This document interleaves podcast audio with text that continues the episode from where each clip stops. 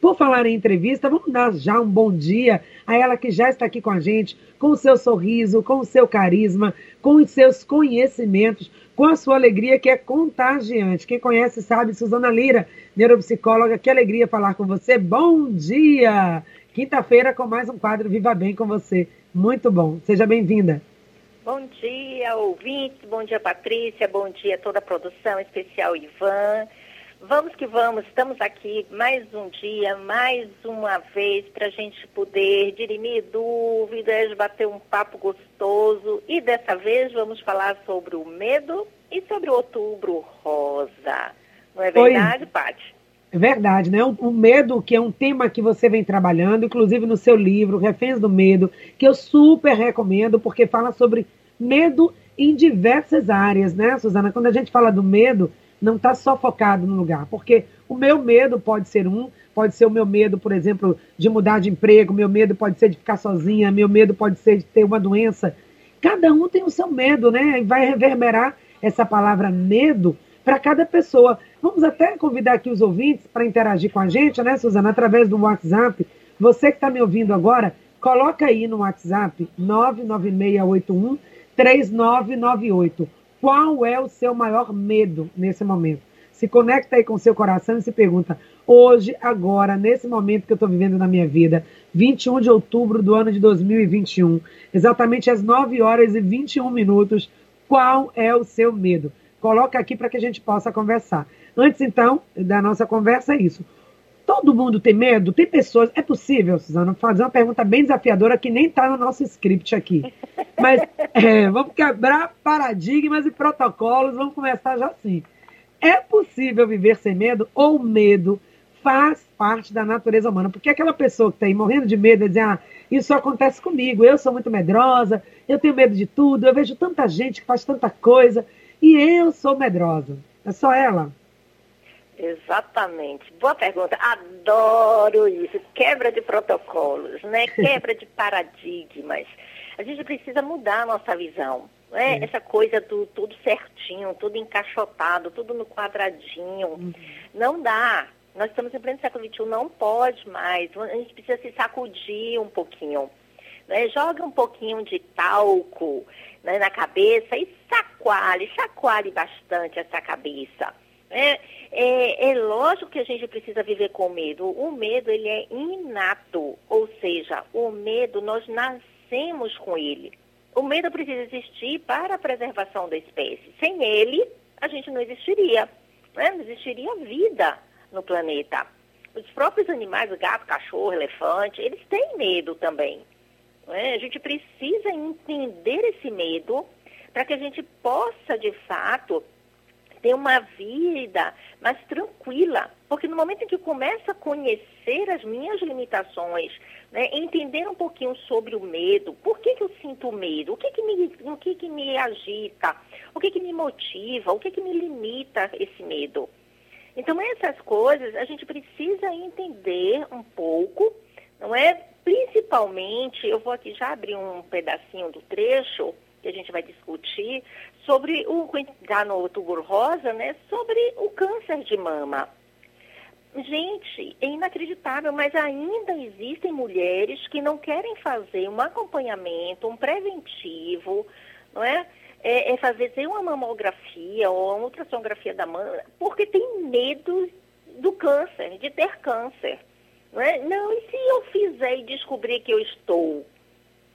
Então, assim, é o medo da doença, ela antecipa essa doença. Então, a gente tem que desmistificar, a gente tem que começar a entender que o medo, ele é, ele é inato, ele faz parte da condição né, é, é do ser humano ou de qualquer animal. Porém, a gente precisa entender é a condição do medo, a, a, quanto que eu valorizo esse medo, porque quanto mais eu valorizo, mais eu me petrifico, mais eu fico limitada. Então, eu preciso entender também por que, que eu estou me sentindo engessada com esse medo. Ou seja, eu estou permitindo. Se eu estou permitindo muita coisa no meu comportamento, então eu preciso que começar a me conhecer. E esse workshop que a gente vai fazer, Patrícia, adiantando já, né, que é medo te motiva ou te limita, que vai acontecer sábado, é nesse workshop a gente vai trabalhar isso, né? O conhecer a si. Ah, eu quero, eu, eu preciso entender por que, que eu estou desse jeito. É, Pátio, eu vou até dizer vai ter descontão, viu? Para quem é ouvinte da Rádio Excelsior, para o evento. Tá? Já anunciei aqui, daqui a pouquinho vamos falar mais né, sobre isso, trazer toda a programação do evento, para que você conheça, é uma oportunidade. Aquela coisa, né, Silvana, Suzana, a gente precisa se permitir as coisas. Eu sei que tem muita gente que vai dizer, ah, mas eu tenho outros compromissos, está difícil, tem conta de luz para pagar, conta de água, eu sei que tem muita coisa, mas tem uma hora que a gente também precisa se priorizar. É ter aquele espaço para a gente, aquele espaço para pensar, para refletir, para a gente fazer essa virada, né? Não ficar ali obcecado pelo medo e você merece. Nós estamos oportunizando então aqui o workshop e quem for ouvinte da Rádio Excelsior vai ter um desconto e quem sabe até a gente sorteia, né? Uma, uma vaga também para alguém poder participar, alguma cortesia para alguém que está muito, muito precisando e que realmente vai, não vai ter condição de estar lá por um motivo talvez financeiro.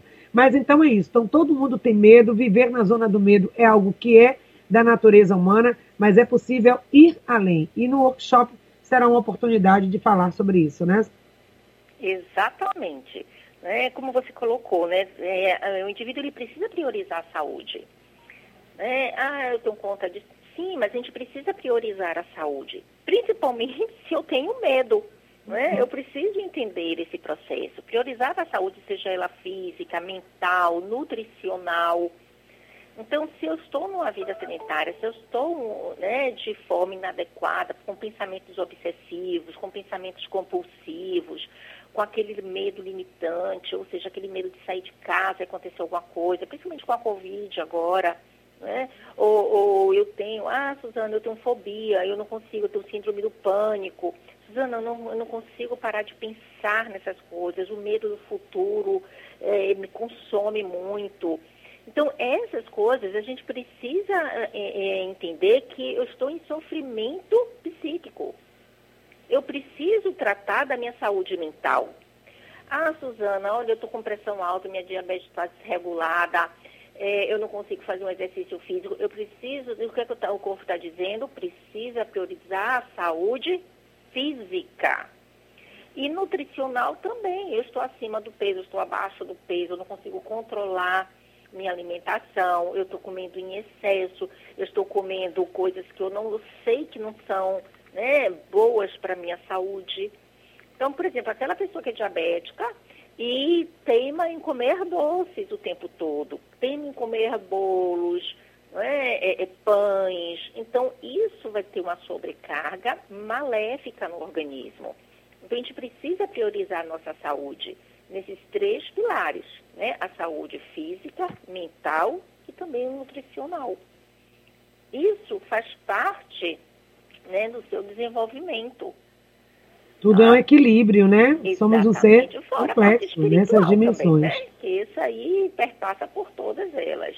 Física, é. mental e espiritual. Vamos então daqui a pouquinho falar mais sobre isso, sobre qual é esse lugar do medo, qual é essa questão do medo da doença, como que a gente pode ressignificar isso, o que fazer, né, para sair dessa dessa zona do medo, o medo da morte, é a mudança de hábito que você fala também, da importância também do apoio familiar, priorizar a sua saúde. São muitas coisas bacanas e, é claro, também a programação do workshop que vai acontecer sábado, agora, dia 23, lá no Street, né? Vai ser um encontro muito bacana ali próximo da Ferreira Costa, na Paralela, um local bem acessível, próximo de uma estação do metrô. Dá para você ir com tranquilidade, numa manhã de sábado, trazer esse presente para você. Com você no Essencial Saúde, hoje com temas falando sobre o medo ressignificando o medo da morte, o medo da dor, o medo da doença, especificamente o medo do câncer, já que estamos vivenciando esse período né, em, que, em que estamos na campanha do Outubro Rosa e também já nos aproximando para o Novembro Azul. Compartilhe aqui com a gente quais são os seus medos, as suas dúvidas, as suas dores e com a ajuda da nossa convidada de hoje, a doutora Suzana Lira, neuropsicóloga, vamos trazendo aí informações que possam gerar valor na vida de vocês. Então, é isso, doutora Suzana, falar desse lugar do medo, né? É, o medo da morte. Por que, que a gente tem esse medo, esse medo inato? Desde quando nós nascemos, crescemos, a gente já sabe disso. A gente aprende, inclusive, na escola. O ser humano nasceu, nasce, cresce, reproduz e morre. Se é algo que a gente já sabe, de onde vem esse medo de morrer? Não é? É, veja bem, a primeira coisa que a gente tem que compreender é que quando a gente adoece, ou seja, o adoecer é um risco natural da vida. Ou seja, se eu estou vivo, eu tenho a possibilidade de adoecer.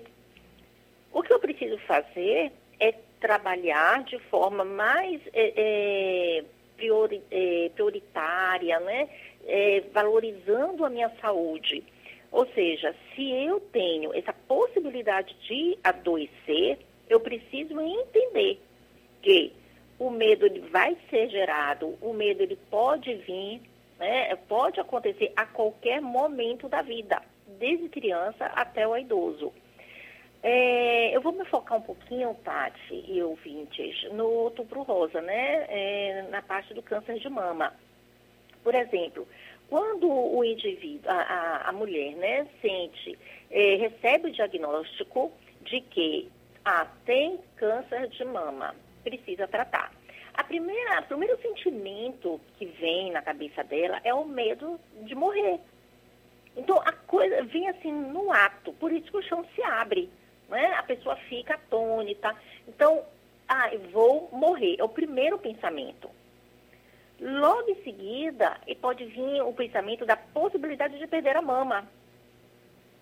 Por quê? Porque isso vai atrapalhar, né? vai chegar a um ponto que vai atrapalhar minha vida diária, minhas emoções, meus sentimentos, o meu cotidiano.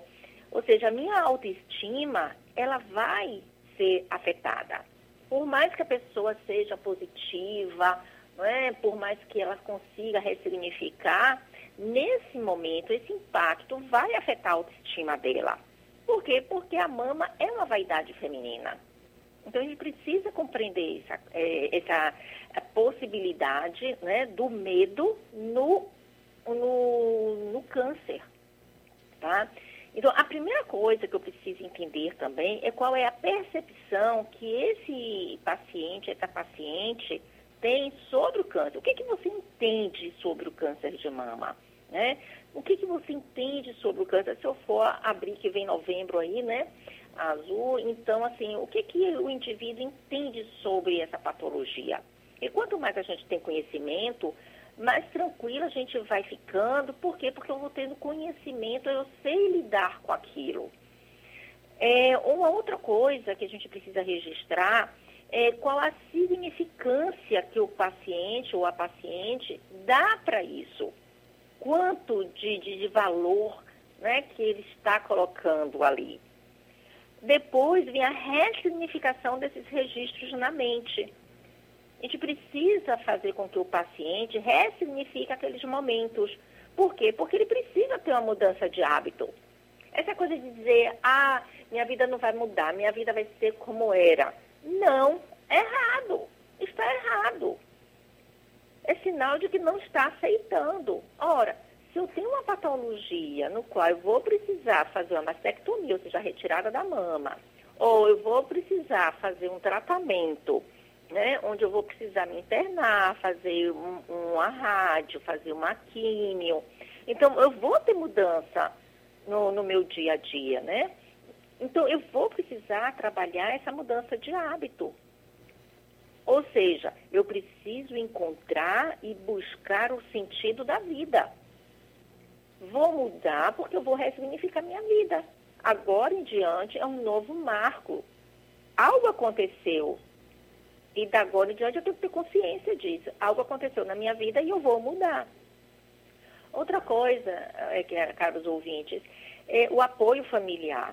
Se vocês tiverem algum familiar né, que esteja passando por, por essa, esse luto, né, vamos encarar assim, do câncer, né, luto não quer dizer só a perda, né, a morte, não, tá? O luto é quando você está se sentindo que perdeu algo. Então, o apoio familiar, ele deve realmente acontecer. É ele que vai ajudar na autoestima do indivíduo. Agora, uma coisa interessante é que nesse apoio familiar não pode sufocar o paciente. Por quê? Porque não deve ter aquele olhar de, com sentimento de pena, nem tampouco passar a privá-lo de quase tudo. Ah, não pode isso, não pode aquilo, não pode fazer, não pode viajar, não pode comer. Espera, ele já está, o indivíduo já está passando por um trauma, né, por algo pesado, por algo difícil, e você ainda está querendo privá-lo, né, é, é, ou seja, nesse afã de, ah, eu vou super proteger, mas na realidade você está sufocando o indivíduo, não está ajudando ele. Né? Então a gente precisa, nesse sentido, dar um apoio, mas um apoio com mais liberdade. Não dizer, olha, eu não consigo sentir sua dor, eu não consigo sentir o que você está sentindo, mas receba o meu apoio para o que você precisar. Estou aqui. E se não quiser falar nada, não fale, só esteja. É, já é algo, já é meio caminho andado. Com certeza, eu... esse uhum. indivíduo, ele vai ver a necessidade de falar e se abrir. Você Com certeza. ia falar alguma coisa, Paty? Não, esses dias, só abrindo um parêntese no que você está dizendo, né? dentro ainda dessa temática do medo da doença e tal, é, uma pessoa comentando esses dias, ouviu o comentário de alguém que teve um diagnóstico de câncer, e ela disse que ouvia ali na sala do tratamento, no hospital onde ela estava para fazer o tratamento, algumas pessoas relatando isso, que ao colocarem para os familiares e para os amigos que estavam com a doença, algumas pessoas apontavam dizendo, ah, também você fez isso, fez aquilo, fez aquilo, quem sabe isso não seja uma punição. Ela disse, gente, isso não é uma coisa que a pessoa quer ouvir nesse momento. Ela quer ser acolhida, então muito cuidado, ela dizia, com o que você fala para uma pessoa que está passando por esse tipo de situação, porque isso pode detonar, né, pode ser um gatilho para detonar várias coisas. As pessoas querem compreensão, querem carinho, querem amor e querem se sentir vivas também, né, doutora? Então esse medo dessa situação. É um medo real, é um medo legítimo, é um medo de não poder ver os filhos crescer, de não ver os netos crescerem. É o medo do que vai ser, do diferente, do novo, de como vai ser esse tratamento, se vai ser doloroso. É o medo de perda desses pequenos lutos que você falou, não só a morte em si, mas a perda do cabelo, a perda né, dessa imagem que tinha antes construída. Tudo isso são pequenos lutos que vamos ter que assimilar, primeiro aceitar, digerir e aprender a conviver. E tem toda uma rede de apoio aí também para ajudar a quem quer ressignificar esse momento. Exatamente, não é? Ou seja, a gente pensa entender que tratar é melhor que postergar, né? aí vou deixando depois, mas não, depois eu faço, depois eu vou, justamente por conta do medo. Então, quando você pensar em tratar, já é tarde demais. Nós precisamos ser preventivas, né? É, outra coisa, a medicina tá, tem avançado muito. Então, é, quando não se tem cura para várias doenças, pelo menos já se tem um tratamento para melhorar aquela patologia. Então, a gente precisa entender e confiar também na medicina, né? nos profissionais que estão se especializando, nas coisas que estão acontecendo. Você vê aí tem, que tem de cientista no mundo descobrindo novas drogas, né? descobrindo é, novos tratamentos. Então a gente precisa também confiar. É, uma coisa também, Tati, que, tá que eu estou lembrando aqui, é aquela pessoa que tem medo de, de adoecer, né? Medo de ficar doente. E muitas vezes esse medo de adoecer pode ser um, um início né, de um outro transtorno, que chama-se transtorno de ansiedade. Então, eu tenho tanto medo de adoecer que eu termino adoecendo. Então, no momento que eu tenho medo de ficar doente disso, medo de pegar alguma bactéria, medo de desenvolver o medo, né? Porque isso existe. Então, essa pessoa já está doente psiquicamente. Ela precisa de tratamento urgente. Porque tem pessoas que vivem doente e, e, e colocam a doença como alguma coisa para justificar o seu comportamento, ou seja, ah, é a atenção que eu quero. Então, tudo me dói, não posso fazer nada, aquela pessoa que, ah, eu não vou fazer isso porque eu tenho isso, não vou fazer porque eu tenho. Então, justifica o tempo todo seu comportamento. Então, é diferente daquelas pessoas que têm a doença, mas não esmorece porque vai avante. Né? Ah, dane-se a doença, eu quero é, é viver. E nesse momento, quando você resgata o sentido da vida, você está resgatando também a autoestima, né? Porque a gente, a gente fica debilitado emocionalmente. Imagine uma pessoa que tem um diagnóstico de câncer. Que câncer antigamente era câncer igual morte. Né? Hoje não. Quantas pessoas nós conhecemos que teve ou tem ainda o diagnóstico de câncer e estão em tratamento e estão levando uma vida super normal? Né? Ou então que já conseguiu né, é, é, debilitar a patologia. Então a gente precisa compreender que a autoestima, a saúde mental, emocional, ela baliza muito a intensidade daquela patologia. Então, é o quanto eu me amo, uhum. o quanto eu quero isso na minha vida. São questionamentos que a gente precisa fazer. Não é, não é porque eu estou debilitada, eu estou é, com, com determinadas patologias, que eu não vou fazer as coisas. Por exemplo, eu, eu, eu, eu falo abertamente, né, não tem problema nenhum, eu tenho artrite reumatoide, eu tenho lúpus, e, no entanto, tem dias que eu estou muito entrevada, eu estou com muitas dores, mas não, não deixo de fazer minhas coisas, né? Porque eu sei, se eu me entregar à dor, eu não vou levantar. Então, eu vou além. Então, eu vou realmente modificando. Ah, não, eu estou muito limitada, então eu tenho que dar uma paradinha aqui agora. Eu vou aguardar essa, essa limitação do meu movimento melhorar, essa dor passar um pouco ou melhorar, e eu volto à minha atividade normal de vida. Certeza, quando a gente se conhece, né, doutora, tem esse autoconhecimento, a autopercepção de nós mesmos, a gente respeita os nossos limites, o nosso corpo, tudo bem. Se um dia você dormiu pouco, está mais cansada e precisou dormir mais, tirar aquele cochilo após o almoço, descansar, passar um dia no ócio para depois você retomar as suas atividades. Ai, não há essa é pressão de estar sendo produtivo e feliz o tempo todo. Alguém até perguntou isso, colocou aqui no WhatsApp, eu vou trazer, eh, se você me permite, algumas questões trazidas pelos ouvintes. E alguém dizia, mesmo quando você está com o diagnóstico de uma doença, como é o câncer, que é uma doença que tem cura, quando o diagnóstico é feito eh, de forma precoce, por isso a campanha do Outubro Rosa para fazer o alerta, mas é duro, é difícil o tratamento, tem muitos lutos, é pequenos lutos no, no processo do tratamento. E alguém dizia, a pessoa dizia, você tem que estar feliz o tempo todo. Não, eu estou triste, eu estou cansada, eu estou debilitada, a quimioterapia é pesada.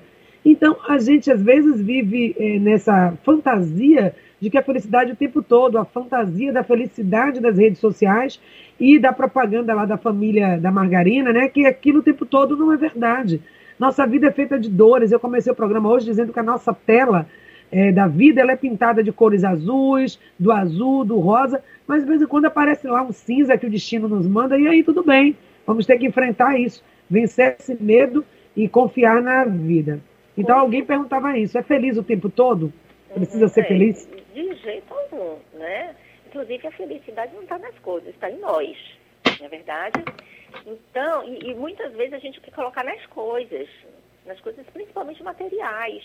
Aí eu vou estar feliz se eu comprar uma roupa. Aí eu vou estar feliz se eu fizer uma viagem. Não, você pode estar feliz em qualquer lugar. Basta você buscar, você se conhecer.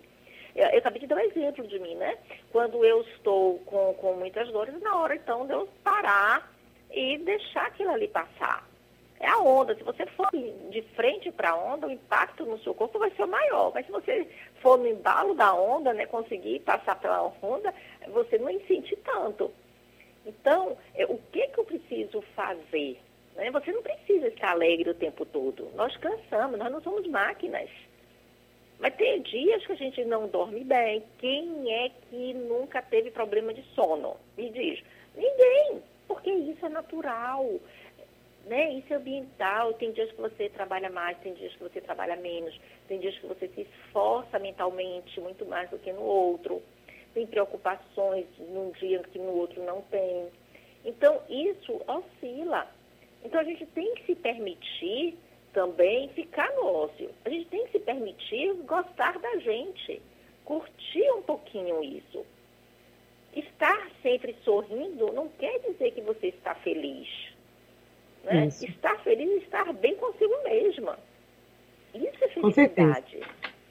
Ó, oh, Débora, deixa eu falar para você. A Débora disse que está tentando marcar uma mamografia e não está conseguindo. Vamos ver o que, que a gente pode fazer, ver quais são as clínicas né, Débora? Até o final do mês tem muita coisa acontecendo gratuita, muitas ações, e você não vai ficar sem fazer a sua mamografia, não. Eu tive uma pergunta aqui de um ouvinte, ela se identificou, mas eu não vou trazer o nome dela, e ela traz uma pergunta bem inquietante. Ela diz o seguinte: ela tem alguém na família muito próximo a ela, no caso é o esposo, e ele tem síndrome do pânico, não reconhece o problema e por isso fica ainda mais difícil ela buscar o tratamento. Então, o que, que fazer? Como agir numa situação assim? Quando uma pessoa não aceita que está doente e por isso mesmo nem inicia o tratamento. Isso tem abalado muito né, o emocional dessa minha ouvinte, porque ela vê o sofrimento do esposo, está tão perto e não pode fazer nada, se sente impotente. Exato. E não é só síndrome do pânico. Pacientes que têm transtorno afetivo bipolar, é? pacientes que têm muitas vezes depressão, eles não se veem. Então isso posterga o, o tratamento e piora cada vez que passa. A não aceitação, isso é uma não aceitação, tá? Isso é uma atitude de esquiva e de defesa, simultaneamente. Por quê? Porque eu não aceito, eu quero me proteger e não admito e não quero encarar essa verdade. Então, eu fujo dessa verdade. Ele realmente, se tem síndrome do pânico, precisa de tratamento. Síndrome do pânico né, é um transtorno, então ele precisa de, de uma orientação psiquiátrica, né, médica e também psicológica para fazer um tratamento adequado.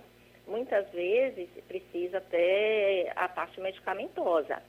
Então, reconhecer, a primeira coisa é fazer ele reconhecer, é, é levar ele para alguém.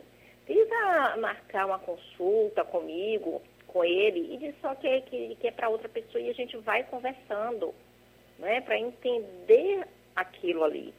Então, muitas vezes eu tenho um, um, jeito assim de abordar um pouco aberto e, e, e a gente vai conversando, né, vou levando a minha consulta num bate-papo e quando a gente percebe, o paciente já se abriu, já, já está até fazendo aderência a tratamento. Porque a condução terapêutica do profissional também é muito importante. Porque tem profissionais que mantêm um distanciamento entre o paciente e ele, não é? Não permite. E tem outros não, que são mais abertos, então permite essa coisa. Você veja, eu, eu sou super flexível, eu dou até meu celular pessoal aos pacientes, eu não me preocupo com isso. Eu só digo assim, eu respondo quando dá para responder, porque às vezes eu estou com pacientes, você sabe que minha agenda é um pouquinho apertada, e quando eu estou paciente, eu realmente não tenho condições, às vezes eu vou responder às 11 horas uhum. da noite, meia-noite, às vezes é um horário impróprio, mas é o tempo que está me sobrando. Mas eu sempre respondo. Então, você está perto do paciente, isso ajuda muito na aderência ao tratamento, ou seja, no, no segmento, né, dele aderir àquele tratamento, da aceitação daquele tratamento. Então, levando para um profissional assim que seja mais flexível, talvez seja mais fácil ele chegar e a gente entender aquela complexidade. Por que, que essa atitude de defesa? O que está por trás disso tudo? O que, que causou? O que, que deu gatilho? Né, que nós chamamos de gatilho, para disparar essa síndrome do pânico. O que foi que teve? É entender a história de vida desse indivíduo. Então a gente Sim. precisa, óbvio, é, ouvir o paciente, ouvir essa história de vida dele. Verdade. Tá aí então uma dica. Depois a gente pode trazer esse assunto, né? O síndrome do pânico e tentar ajudar de forma mais profunda essa ouvinte e outras pessoas que passam pela mesma situação é, para que a gente possa é, trazer essas respostas.